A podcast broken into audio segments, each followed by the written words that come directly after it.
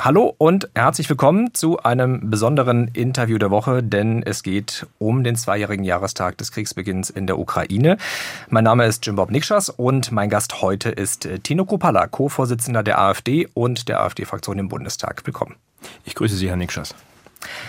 Herr Kropala, an diesem Wochenende jährt sich der russische Angriff auf die Ukraine zum zweiten Mal. Es war der frühe Morgen am 24. Februar 2022, als der russische Präsident seinen Truppen den Befehl gegeben hat, die Ukraine von mehreren Seiten anzugreifen. Viele wissen noch, wie sie an dem Morgen damals davon erfahren haben. Ich glaube, habe auf mein Handy geschaut morgens. Ein Freund hatte mir damals, glaube ich, ziemlich ungläubig geschrieben, lange nicht mehr mit einem neuen Krieg aufgewacht. Wissen Sie eigentlich noch, wie Sie an dem Morgen damals davon erfahren haben, wie das war? Ja, äh, ich denke ähnlich wie es Ihnen ging, dass ich äh, früh in den Nachrichten natürlich äh, wahrgenommen habe, dass der Krieg in Europa wieder zurückgekehrt ist, leider. Und ja, das hat mich natürlich genauso erschüttert, keine Frage. Haben Sie sich damals eigentlich vorstellen können, dass Putin tatsächlich angreift? Weil die allermeisten Politikerinnen, auch von der Regierung, waren ja trotz aller Warnungen und Anzeichen, die es ja schon gab, überrascht. Es ist ganz interessant, dass ich äh, auch zwei Tage vorher beim äh, Bundesnachrichtendienst war und zu einem Briefing und ich dort eigentlich die Information bekommen habe, dass sich Truppen zusammenziehen an der ukrainischen Grenze. Also von daher, ja, war ich natürlich überrascht, dass es auch so zeitnah geschah. Also äh, wie gesagt, es hat mich natürlich genauso betroffen gemacht, dass jetzt wieder äh, Menschen auf europäischem Boden in einer Kriegshandlung sterben.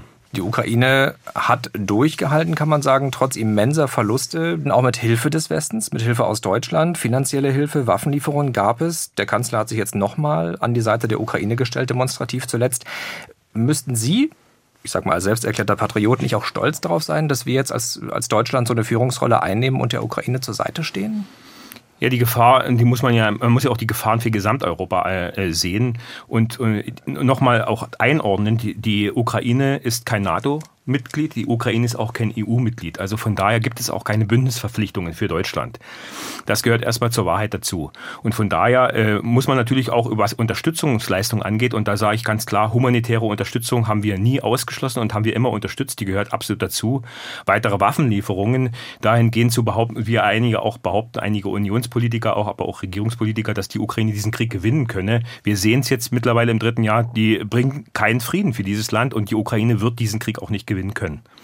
Aber hätte sie es dann nicht quasi versuchen müssen oder hätten wir es dann nicht auch mit versuchen müssen? Ja, nochmal, es ist nicht unser Krieg, das ist auch die Position der AfD und ich, wir sollten vorsichtig sein, dass sich nicht äh, dieser Flächenbrand dieses Krieges auf ganz Europa ausweitet, damit noch mehr Menschen sterben in Polen, in Deutschland. Ich denke, das kann nicht unser Sinn sein und, und unser Anliegen sein. Äh, wenn wir was aus den letzten zwei Weltkriegen gelernt haben, ist es, dass sich Deutschland nie wieder in einen Krieg hineinmanövrieren äh, sollte und sich vor allen Dingen auch nicht an so einem Krieg beteiligen sollte. Und ich denke, es ist auch schwierig erklärbar, wenn wieder deutsche Panzer ähm, gegen Russland kämpfen. Sie haben ja schon mehrfach auch erwähnt, auch zuletzt, dass das nicht unser Krieg sei. Ich habe überlegt, was aus der Aussage folgen soll, weil wenn alle europäischen Länder jetzt gesagt hätten, auch danach, das ist nicht unser Krieg, Hände hoch, was wäre dann die Folge gewesen kurz nach dem Angriff? Wissen Sie, die Folge wäre gewesen oder das, was ich mir gewünscht hätte von Deutschland, und das ist äh, unsere Position als Opposition, und das ist auch unsere Aufgabe als deutsche Politiker, dass wir die Regierung, dass die Regierung wesentlich mehr sich als Vermittler eingesetzt hätte und sofort auch auf die Diplomatie gesetzt hätte. Das hätte ich auch von der Bundesregierung erwartet, dass man mit der ukrainischen Seite, mit der amerikanischen Seite, aber auch mit der russischen Seite sofort versucht, diesen Krieg zu beenden. Diese Bemühungen gab es, von der Türkei zum Beispiel, diese Gespräche gab es, und es gab ja auch schon Friedensangebote, die auf dem Tisch lagen, die dann verhindert wurden zum Beispiel auch von Boris Johnson, dem englischen Premierminister. Also dieser Krieg hätte schon längst beendet sein können. Es gab Interessen, vor allen Dingen der Amerikaner, das nicht zu wollen. Und jetzt stecken wir in diesem Dilemma, dass wir, wie gesagt, diesen Krieg aktuell noch nicht beendet haben. Diese Lösung, die Sie angesprochen haben, die es schon nach dem Krieg, kurz nach dem Ausbruch gegeben haben soll, die wird ja auch von Sarah Wagenknecht öfter mal zitiert. Nun hat aber der israelische Ex-Premier Bennett damals schon auch zurückgerudert und nachher gesagt, na ja, ich habe diesem Deal, der da möglicherweise im Angang war, eher eine 50-prozentige Chance gegeben. Also er ist da schon zurückgerudert von, von der Annahme, da läge ein Abkommen auf dem Tisch, das äh, jetzt die USA oder Großbritannien verhindert hätten. Ja, wissen Sie, wollen wir jetzt spekulieren, ob er 50 Prozent, 60 oder 80 Prozent hoch ist die Wahrscheinlichkeit. Ich halte 50 Prozent Wahrscheinlichkeit für Frieden immer noch größer als 100 Prozent Krieg. Und von daher gab es zumindest ein Verhandlungsangebot, was sich äh, ähnlich aufgebaut hat, im Übrigen an die Minsk I und Minsk II Verträge. Und da hätte man weitermachen müssen. Dieser Druck hätte müssen auf beide Seiten, auch auf die russische natürlich, aber auch auf die ukrainische, auf die amerikanische gelegt werden müssen. Und Europa hätte dort als Vermittler, auch Deutschland, hauptsächlich als Vermittler äh, sich einbringen können. Nun sagen Sie auf der einen Seite, das sei nicht unser Krieg, fordern auf der anderen Seite aber auch, dass Deutschland äh, jetzt bei möglichen Verhandlungen äh, die, die Spitzenrolle übernimmt. Also ist es jetzt unser Krieg? Sollten wir uns einmischen oder nicht? Nun, wenn man äh, zu Diplomatie und Verhandlungen aufruft, ist man ja nicht Beteiligter eines Krieges. Wir äh, werden immer mehr Beteiligte eines Krieges. Und äh, ich meine, die Chance, dass wir als Vermittler auftreten, die ist meiner äh, Meinung nach schon längst vergeben. Die hätte man wesentlich eher auch von der EU aus verstärkt einbringen müssen. Von daher müssen wir jetzt versuchen, dass wir auf dem Wege ja, der Diplomatie auf der ukrainischen Seite, aber auch auf der amerikanischen dort zur Zurückhaltung mahnen, dass man sich hier verständigt, wie man sofort dieses Töten beenden kann. Und da wird es auch darum gehen, dass man äh, natürlich auch über Gebietsabtretungen reden muss. Die Ukraine Ukraine wird wahrscheinlich dieses Territorium in Gänze noch dazu mit der Krim nicht wiedererlangen. Mit diesen möglichen Waffenlieferungen wird man das auch nicht erreichen. Im Gegenteil, ich sehe dann eher die atomare Konfrontation und das, denke ich, will niemand. Nun sagen Sie, aus Ihrer Sicht wird die Ukraine das jetzt schon eroberte Gebiet nicht mehr zurückbekommen. Ist es dann Ihr Vorschlag, dass Teil einer Lösung sein soll, die Ukraine soll das, diese Gebiete abschreiben, abgeben?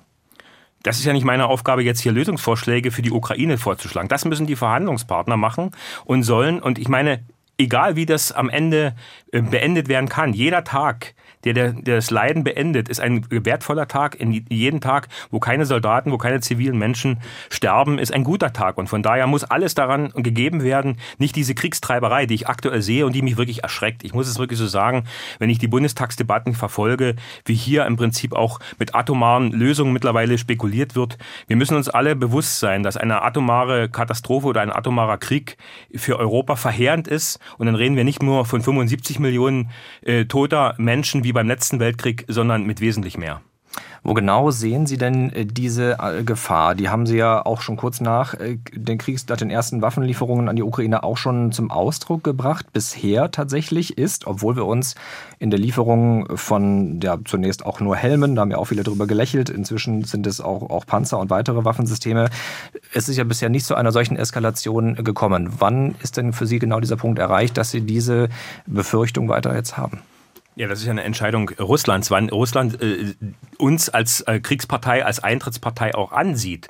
Das ist ja genau der Punkt. Das kann ich nicht bewerten und beurteilen.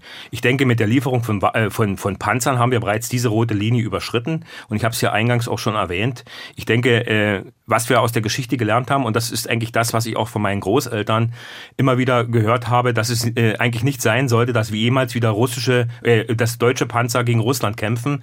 Das, denke ich mal, sind wir auch unseren Vorfahren schuldig, dass das verhindert wird und dass wir uns in diesen Krieg nicht noch weiter einmischen sollten. Aber bisher ist es ja nicht passiert. Sie, Sie sagen ja, für Sie ist schon mit der Panzerlieferung diese Linie überschritten worden, für Putin ja ganz offensichtlich nicht. Ja, da haben wir wahrscheinlich auch Glück gehabt. Ich meine, wenn Putin das anders sähe oder wenn es vielleicht sogar einen anderen Präsidenten gäbe. Wir reden ja immer davon, äh, Putin muss weg. Äh, wir wissen ja nicht, was als nächstes für ein Präsident in Russland sieht, der es vielleicht ganz anders sieht, der wesentlich äh, aggressiver noch auftritt. Also ich denke, wir müssen auch die Sicherheitsinteressen, und das ist immer das, was ich auch betone, die Sicherheitsinteressen von Russland betrachten, aber natürlich auch die Sicherheitsinteressen der Ukraine. Am Ende muss es doch darum gehen, dass wir endlich über eine Friedenslösung reden. Im dritten Jahr dieses Krieges muss es endlich eigentlich darum gehen, dass wir so schnell wie möglich dieses Töten beenden zu solchen Friedensgesprächen, zu denen Sie ja aufrufen, nicht alleine. Auch Politikerinnen und Politiker der Linken oder auch äh, des neuen Bündnisses von Frau Wagenknecht gehören ja auch am Ende zwei Seiten.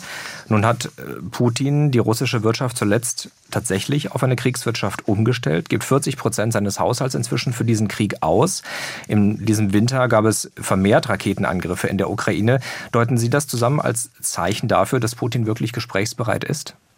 Das muss man ausloten. Ich bin der Meinung, man, es geht ja nicht nur um äh, zwei Seiten dieses Krieges, sondern man muss die Amerikaner hier mit einbeziehen, die natürlich ein riesengroßes Interesse haben, dass dieser Krieg äh, noch weitergeführt wird, dass Europa geschwächt wird und natürlich die amerikanischen Interessen, was Öllieferungen angeht, was Gaslieferungen angeht, was die wirtschaftlichen äh, Positionen angeht. Das sind ja die Hauptprofiteure dieses Krieges. Also das ist die USA, der Hauptverlustgeber. Aktuell zumindest was die wirtschaftlichen Zahlen angeht, was die Preise angeht, was die Inflation angeht, ist Deutschland in Europa. Das sehen wir ja Mit als das Land, was in Europa die meisten Kriegszahlungen, auch die meisten Waffen liefert, dass unsere Wirtschaft am meisten darunter leidet und nicht Russland durch die Sanktionspolitik der Bundesregierung. Wir haben uns damit selbst ins Knie geschossen. Nun haben Sie die USA äh, ins Spiel gebracht. Erklären Sie mir nochmal ganz genau, wo konkret profitiert die USA davon, wenn dieser Krieg weitergeht? Nun, wir haben es ja gesehen, alleine mit dem Anschlag auf die Nord Stream Pipelines, die, äh, ja, wo es ja auch immer aktuell noch keine Aufklärung gibt, in welcher Weise hier der Profiteur, beziehungsweise wer dafür verantwortlich ist. Und der Profiteur ist ja offensichtlich. Die LNG-Terminals, die in Windeseile vom Mukran, in Mukran äh, vor Rügen aufgebaut wurden, die betankt wurden mit 100 Millionen Euro teuren Gas, LNG-Gas, was aus Amerika kam. Das sind die klaren Profiteure. Und wir sehen es ja in der Preistreiberei und der Preisschock für die unsere Industrie mit den äh, hohen Energiekosten, mit den nicht mehr bezahlbaren Energiekosten. Unternehmen aus Deutschland wandern ab in die USA, nach China. Daran sieht man doch, wer der Profiteur ist. Hier geht es am Ende nicht nur um territoriale äh, Gebiete eines äh, eines Landes in Europa. Hier geht es um Rohstoffe, wie immer. Und das sind eigentlich immer die, die wichtigsten Merkmale eines Krieges, dass es um Rohstoffe und natürlich auch um Profite geht. Also machen Sie die USA konkret verantwortlich für die Sprengung der Nord Stream Pipeline? Auf alle Fälle sollte man diese, diese Sprengung endlich aufklären. Es war ja relativ schnell deutlich und klar, dass, dass angeblich Russland dafür verantwortlich gemacht wurde. Mittlerweile deutet vieles darauf hin, dass es eben nicht der Fall ist. Und ich würde mir wünschen, dass man hier ähnlich wie in anderen Fällen eine schnelle Aufklärung fordert und beziehungsweise auch die vorantreibt. Und was wäre denn, wenn ein Bündnispartner oder ein Freund in Anführungszeichen Deutschlands für diese Sprengung verantwortlich äh, wäre? Ich denke, dann würde, würde auch das äh, politisch eine große Bedeutung in diesem Land haben. Und wir müssten dann über vieles andere nachdenken, wie sich Europa in Zukunft, und das ist eigentlich auch wichtig, auch ein äh, starkes Europa äh, territorial in einer multipolaren Welt selbst verteidigt und auch selbst, äh, was die Infrastruktur an, angeht, auch selbst schützt. Dann gehen wir nochmal auf den Punkt der Verhandlungen äh, zurück. Da hatten Sie die USA ja auch ins Spiel gebracht. Wer soll denn tatsächlich konkret jetzt vermitteln zwischen Russland und der Ukraine? Ja, es gab ja schon, wir haben den israelischen Ministerpräsidenten Bennett angesprochen. Es gibt natürlich auch verschiedene andere Vermittlungen, was äh, äh, von der Türkei ausgegangen ist, von Herrn Erdogan. Ich denke, es ist wichtig, dass sich die, äh, dass sich die Präsidenten, also Biden, Zelensky, aber auch Putin, äh, darauf verständigen könnten, äh, hier in einem neutralen Ort zusammenzutreffen und über die äh, Dinge der Beendigung des Krieges zu diskutieren. Und da gibt es natürlich auch Garantien. Also das wäre zum Beispiel, dass sich zum Beispiel die äh, Ukraine eben nicht der NATO anschließt oder auch nicht der EU. Ich denke, das sind alles Bedingungen, die, die Russland stellt. Umgekehrt, ein russischer Abzug der Truppen müsste die Gegenbedingung sein. Also ich denke, das sind die äh, Verhandlungsmaßnahmen und Dinge, die man diskutieren muss, wo das stattfindet. Und das meine ich ja. Das wäre eigentlich die Aufgabe einer ähm, für Frieden und Diplomatie zuständigen Bundesregierung gewesen. Diese hätten können auch in Berlin stattfinden. Dann haben Sie schon Sicherheitsgarantien für Russland ins Spiel gebracht, dass die Ukraine nicht der NATO, nicht der EU beitritt. Gilt das umgekehrt nicht genauso? Braucht die Ukraine nicht auch Sicherheitsgarantien, gerade nachdem Putin angekündigt hat, ich werde nicht die Krim angreifen, ich werde mir nicht den Donbass holen und jetzt ist das Gegenteil passiert? Ja, nun wissen wir ja auch, dass dieser Krieg nicht erst äh, äh, vor zwei Jahren begann, sondern äh, bereits mit den vielen äh, Kämpfen und mit den vielen äh, Vertragsverletzungen beider Seiten, so ehrlich muss man einfach sein, der Minsk I und Minsk II Verträge, da, wo dort russischsprachige Bevölkerung von der ukrainischen Seite misshandelt wurde und auch dort verfolgt wurde, dass russischsprachige äh, Schulen geschlossen wurden, dass Oppositionsparteien verboten wurden. Wir sprechen ja so, als wenn die Ukraine ein demokratischer Staat war und ist. Und das ist ja mitnichten der Fall. Das gehört auch zur Wahrheit dazu. Also von daher denke ich, äh, gibt es natürlich für beide Seiten. Das meine ich ja mit Gesprächen, die endlich erstmal beginnen müssen in Form eines Waffenstillstandes und über weitere territoriale Dinge muss dort diskutiert werden, aber natürlich auch über Sicherheitsgarantien beider Seiten. Das ist ganz klar. Und ich denke, es ist für Russland, und das war von Russland immer die Haltung gewesen, dass sich eine weitere Ausbreitung der NATO an die russischen Grenze, und hier geht es ja auch um Erstschlags- und Zweitschlagsgarantien, äh, was äh, atomare Bewaffnung angeht, für Russland nicht akzeptabel sind. Nun wurde in der Schlussakte von Helsinki damals aber auch festgelegt, dass man freie Bündniswahl vereinbart hat und auch die Sowjetunion, auch Russland haben dem zugestimmt. Nun soll das nicht mehr gelten? Ja, ich denke nicht für die Ukraine ist das vereinbart worden, dass die Ukraine freie Bündniswahl hat. Es wurde ja genauso in den 2 plus 4 Verträgen im Übrigen vereinbart, dass zum Beispiel keine äh, NATO-Truppen auf ostdeutschem Gebiet stationiert werden und äh, auch keine atomaren Sprengköpfe auf ostdeutschem Gebiet. Also das ist auch Vereinbarung gewesen, äh, an denen sich ja teilweise auch nicht mehr gehalten bedeuten wird, wenn ich jetzt die Truppenaufmärsche und auch die Militärkonvois durch Ostdeutschland sehe. Und das betrübt und ähm, das besorgt viele Bürger. Und das müssen wir doch einfach als deutsche Bevölkerung und auch deutsche Politiker müssen wir das auch wahrnehmen und natürlich auch dagegen äh, dementsprechend reagieren nochmal, nochmal nachgefragt, warum sollte die Ukraine ihrerseits keine Sicherheitsgarantien bekommen und Russland schon? Das habe ich nicht gesagt. Ich habe nicht gesagt, dass die Ukraine keine Sicherheitsgarantien bekommen soll, aber es, Garantien müssen auf beiden Seiten und natürlich müssen die auch äh, kontrolliert werden, dass, die, äh, dass nicht wieder Minsk 1 und 2 gebrochen wird. Im Übrigen gibt es ja äh, mittlerweile ähnliche Vorschläge, was die Minsk 1 und 2 Verträge angehen, die wieder vorliegen. Also wir haben uns ja in dieser Weise kein Stück weiter bewegt. Von wem liegen die vor? Aktuell liegen angebliche äh, Verhandlungsparameter in diesen Bereichen vor. Äh, konkret kann ich das jetzt nicht äh, sagen, aber ich denke, wir sollten hier an diesen Maßnahmen weiter verfahren, damit, wie gesagt, dieser Krieg so schnell wie möglich beendet wird. Nun möchte ich noch generell mit Ihnen darüber sprechen, wie wir als Deutschland künftig mit Russland umgehen sollten. Sie fordern ja, dass wir die Wirtschaftssanktionen aufheben sollten, dass wir wieder Handel betreiben sollten, die Nord Stream Pipelines auch wieder in Betrieb nehmen. Sollten wir uns also wieder so abhängig machen von Russland wie vor Kriegsausbruch? Ich, ich, weiß nicht, ob ich das als Abhängigkeit von Russland bezeichnen würde. Wir sind insgesamt als ein Land ohne Rohstoffe und ohne äh, fossile Energie sowieso abhängig. Wir sind jetzt abhängig von Amerika. Also wir sind von, wenn man es wenn in ihrer Sprachweise äh, beschreibt, von einer Abhängigkeit in die nächste gerutscht. Und auch Amerika, Sie wissen selbst, äh, kritisiert ja aktuell selbst die Waffenlieferung in die Ukraine, diskutiert darüber, ob die weiter so vollzogen werden soll. Ich, und das ist das Interesse, was wir Europäer haben sollten. Wir wollen im Interesse der Bürger freien und friedlichen Handel mit aller Welt, auch mit Russland. Russland gehört zu Europa, egal wer dort Präsident ist. Und das sollte uns zu denken geben. Und wir haben immer wirtschaftlich, industriell guten Handel betrieben mit Russland und wir haben vor allen Dingen von der günstigen Energie, vom günstigen Gas profitiert. Und das wird es mit der AfD auch wieder geben.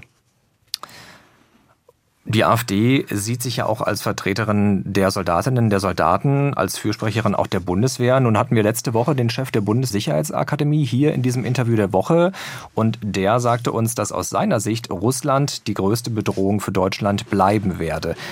Warum wollen Sie Deutschland trotzdem wieder näher an Russland heranrücken?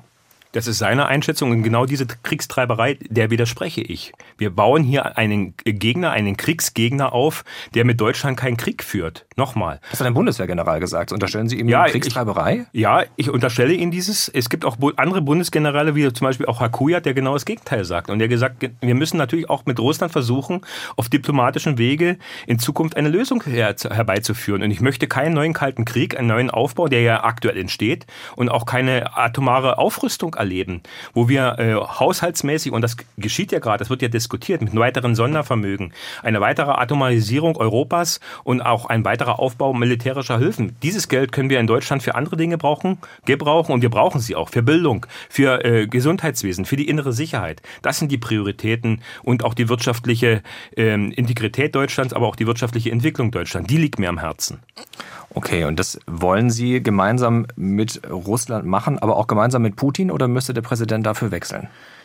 Das ist nicht die Aufgabe, äh, die ich zu bewältigen habe. Das ist die Entscheidung der russischen Bevölkerung. Und wenn die russische Bevölkerung meint, auch bei der nächsten Präsidentschaftswahl, das ist unser Präsident, dann haben wir das zu akzeptieren. Das ist, äh, liegt nicht in unserem Interesse, uns dort einzumischen in äh, innere Angelegenheiten anderer Länder. Das ist deren Entscheidung. Und das sollten wir dann einfach auch akzeptieren. Und wir müssen auch mit anderen Präsidenten, auch in Amerika, natürlich und wollen wir auch diskutieren und auch dort im Dialog sein. Wir wollen mit allen Ländern dieser Erde Dialog und vor allen Dingen friedliche Verhandlungen auch äh, in, auch Konsens finden. Das ist doch die Aufgabe von Politik als allererstes. Wenn wir Gespräche abbrechen und sagen, nee, mit den Personen reden wir nicht mehr, dann ist, das nächste, der nächste Konflikt der Krieg. Das kann doch niemals Interesse für deutsche Politik sein und auch nicht Interesse der deutschen Bevölkerung sein. Nun hat Putin aber äh, sehr eindrücklich Europa, die Regierungschefs, die Regierungschefinnen belogen, was auch seine Kriegsabsichten mit der Ukraine angingen. Er hat diesen Krieg losgetreten und Sie sagen, Sie wollen trotzdem auch mit ihm dann zusammenarbeiten. Ist das für Sie denn okay? Wissen Sie, Lüge gehört zur Politik und äh, äh es gab Lüge auf allen Seiten, Propaganda auf beiden Seiten. Wir erleben es aktuell in, der, in diesem Krieg, wie diese Kriegspropaganda, wie diese Kriegsmaschinerie läuft. Sie brauchen sich bloß jeden Tag die Nachrichten anschauen, jeden Tag die, die Tagesschau und äh, das Heute-Journal, äh, es wird nur einseitig berichtet in vielen Punkten und die andere Seite auch deren Interessen, und das kritisiere ich, wird eben nicht äh, ausreichend dargestellt. Wenn man ein Interview, was ich durchaus befürworte, mit Herrn Zelensky führt im deutschen Fernsehen, dann sollte man auch ein Interview äh, mit dem russischen Präsidenten anfordern oder beziehungsweise versuchen, das möglich zu machen, damit sich der Zuschauer, der Bürger ein eigenes Bild machen kann. Dazu braucht es niemand, der der Bevölkerung sagt, wie Russland tickt, beziehungsweise wie, wie dort aktuell die Sichtweise nur der Regierung ist. Also ich denke, da braucht es ein umfängliches Bild von beiden Seiten. Und nochmal, das ist unsere Aufgabe als Politiker, diesen Dialog herzustellen und gesprächsbereit mit allen zu sein. Auch mit Regierungschefs, die uns nicht genehm sind, keine Frage. Aber es muss Ziel sein, hier auf diplomatischer Ebene Kompromisse zu schließen. Aber würden Sie sich denn persönlich auch bereit erklären, äh, diesen Dialog herzustellen? Ich meine, Sie waren 2020, 2021 in, in Moskau, haben Herrn Lavrov getroffen, haben äh, an einer Konferenz teilgenommen im russischen Verteidigungsministerium. Also Sie haben ja Kontakte nach Russland. Würden Sie die nutzen, um auch positiv darauf einzuwirken? Absolut, das ist ja die Aufgabe äh, eines deutschen Politikers, auch im deutschen, nochmal im deutschen Interesse. Und da rede ich jetzt nicht als AfD-Politiker. Uns muss es doch allen gelegen sein, dass dieser Krieg sich nicht ausbreitet. Und wenn Sie die guten Kontakte nach Russland haben und nutzen würden, warum haben Sie das eigentlich noch nicht gemacht? Ich habe es ja gemacht und ich meine, nochmal, ich bin Oppositionspolitiker, ich bin kein Regierungspolitiker, sonst würde ich noch ganz andere Kanäle sicherlich äh, dort in dieser Form ähm, nutzen können und auch nutzen. Also Sie haben diese Kanäle. Und äh, die, nochmal, als Regierungspolitiker, äh, denke ich mal, wäre mit einer AfD-Regierung dieser Krieg schon lange beendet. Nun wird Ihnen ja eine ja, etwas zu große für manche Nähe zu Russland unterstellt, unter anderem, weil Sie sich auch dafür aussprechen, alle Sanktionen fallen zu lassen. Diese Woche erst haben Sie auch nach dem Tod von Putins Gegenspieler Alexei Nawalny Putin in Schutz genommen gegen Vorwürfe, er könnte für dessen Tod verantwortlich sein. Herr Merz hat Sie im Bundestag als nützlichen Idioten Putins bezeichnet. Stimmt das oder nicht? Wissen Sie, wenn Herr Merz gerade in dieser Tonalität als Oppositionsführer, ähm, diese, diese Worte würde ich nicht gebrauchen, ich würde ihn ja auch nicht als nützlichen Idioten Amerikas bezeichnen. Ja, genau diese Tonalität gehört sich eigentlich in diesem Punkt nicht. Aber ich habe äh, darauf reagiert und ich habe auch nicht Putin in Schutz genommen im Übrigen. Ich habe darauf rekurriert, wie Frau Nawalny bei der äh, Münchner Sicherheitskonferenz aufgetreten ist. Und äh, ich habe immer gesagt, ich bin natürlich auch traurig, wenn jemand stirbt, keine Frage. Aber wir wissen nicht, ob er ermordet wurde. Das muss man erstmal als allererstes sagen. Also auch da gilt es, die Ergebnisse abzuwarten. Ja, so hart wie das für, für manche klingen mag. Nun haben Sie aber gerade nur die Wortwahl von Herrn Merz kritisiert. Inhaltlich sind Sie Putins Lobbyist in Deutschland oder wie kommt es, dass Sie ganz offensichtlich viele Interessen von ihm hier auch so vehement vertreten? Ich habe es ja gerade gesagt, ich bin weder Lobbyist von Putin noch von Biden noch von Amerika. Ich bezeichne hier Herrn Merz auch nicht doch, das bezeichne ich ihn als Lobbyist von BlackRock. Das ist er ja definitiv. Und daran sieht man ja, welche Interessen er vertritt. Aber ich äh, bezeichne ihn nicht als Idiot von irgendjemand anderes. Auf diese Tonalität äh, äh, gehe ich überhaupt nicht ein, weil wem bringt das was? Dann würde ich zum Schluss noch kurz über das Thema Bundeswehr mit Ihnen sprechen. Sie haben sich auch in Ihrem Europawahlprogramm dafür ausgesprochen, die Bundeswehr zu stärken, vor allem das Personal auch aufzustocken um Deutschland wieder wehrfähig zu machen. Sie kritisieren aber auch gleichzeitig Kriegstreiberei angebliche in den Reihen der Ampelkoalition, auch bei der Union, ähm, setzen sich aber gleichzeitig dafür ein, dass die Bundeswehr trotzdem aufrüstet. Wie passt das zusammen? Hier geht es hauptsächlich nicht um eine Kriegsbereitschaft der Bundeswehr, das ist, haben wir auch mal deutlich gemacht, sondern um eine Verteidigungsfähigkeit der Sagt Bundeswehr. Sagt der Pistorius auch im Bundestag. Er, er redet mittlerweile von Kriegsbereitschaft und auch äh, von Garantiestaat Ukraine und so weiter. Also das sind alles teilweise Tonalitäten, die Herr Pistorius dort wählt. Nochmal, eine äh, Verteidigungsfähigkeit unterstützen wir an allen Punkten. Da gibt es überhaupt keine Diskussion. Das haben wir immer auch wieder auch unsere Verteidigungspolitiker unterstrichen. Wie genau machen wir das? Sie haben ja sich dafür ausgesprochen, die Wehrpflicht wieder einzusetzen für Männer, für Frauen äh, freiwillig. Ähm, nur sagen Sie, wie viele junge Männer wollen Sie denn wie lange verpflichten? Also wie kriegt man das hin? Ich denke mal schon, dass man erstmal auf den Freiwilligendienst in dieser Weise äh, wieder heben sollte. Gleichwohl kann man durchaus diskutieren, äh, dass Männer, die zum Beispiel nicht wehr, äh, in, äh, also nicht wehrfähig sind, beziehungsweise auch nicht äh, wehrtüchtig sind und auch dass das nicht wollen, zum Beispiel wieder Zivildienst machen. Das würde zum Beispiel auch, also als Deutschland, ja, war ja auch schon mal in der Diskussion. Das würde im Übrigen auch unser Gesundheitswesen wesentlich entlasten, auch die Pflege entlasten. Also ich hielte das für eine gute Idee. Wie Sie wissen, habe ich selbst Zivildienst geleistet. Ich habe damit auch einen Beitrag für Deutschland geleistet, anderthalb Jahre in der Jugendarbeit. Ich finde das gut, auch jetzt wieder einzuführen. Gab es Gründe, warum Sie nicht zur Bundeswehr wollten tatsächlich? Das hatte mehr Familien- und auch äh, berufliche Gründe gehabt. Aber ich denke, ich habe in der Jugendarbeit äh, im, zur damaligen Zeit einen besseren Dienst geleistet als in der Bundeswehr. Herr Kupala, ich danke Ihnen für das Gespräch. Sehr gern. Vielen Dank.